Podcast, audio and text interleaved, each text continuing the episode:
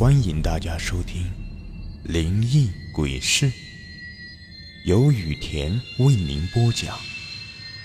最后提醒大家一句：小心身后。身后。这个故事的名字叫做《七杯茶》。都说人生有五味：酸甜苦辣咸，可是。又有多少人知道，每个人都有七杯茶？当你尝完第七杯，也许一切都会明白的。万历年间，有一户姓周的人家，专门做炒茶的生意。他们家的茶很受欢迎，不仅味道一流，颜色也是一等的好。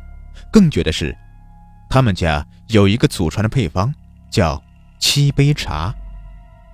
听他们说，只要是能依次喝完这七杯茶，就能看到自己想看到的一切，但是后果自负。很多人闻名而来，但是茶庄的人很少答应让他们尝试，只有极少数的人有幸能够尝到。可是当他们喝完第七杯茶的时候，不是倒地而亡，就是成了疯癫的人。因此，很久都无人问津。渐渐的。七杯茶的手艺就要失传了。直到有一天，一位路边行乞的人为了学一门手艺混口饭吃，而到了茶庄学做茶。这行乞之人还真是有天赋，没出几日，基本的炒茶技术都学会了。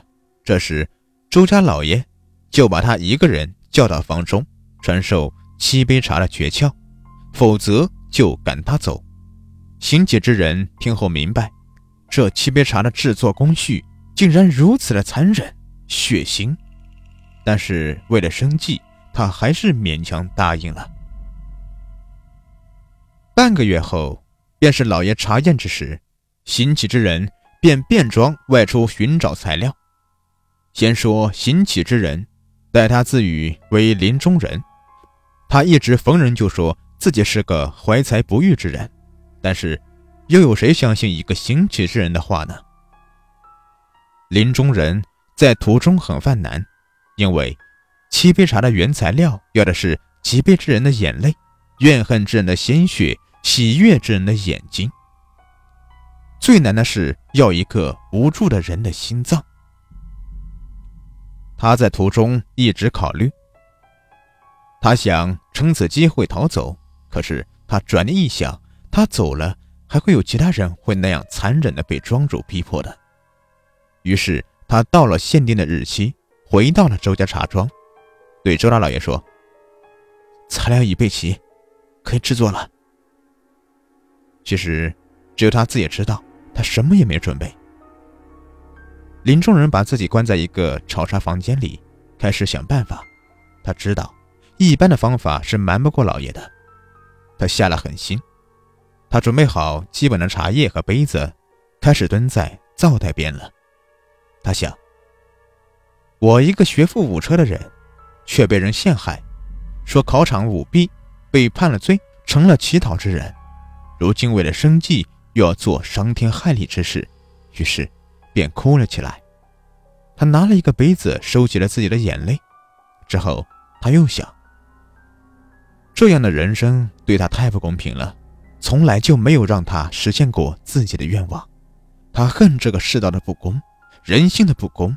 他拿起边上的一把刀，在手臂上划下一道口子，鲜血流了下来。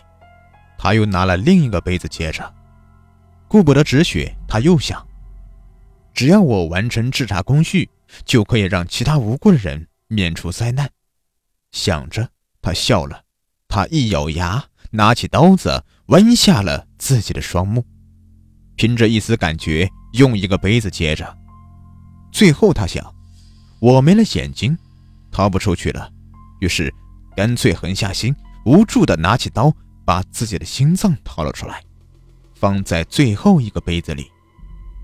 奇怪的是，他没有死，他和往常一样，他把所有的材料放在一起，按照周老爷说的，慢慢炒着茶。过了一会儿，茶炒好了，香味四溢。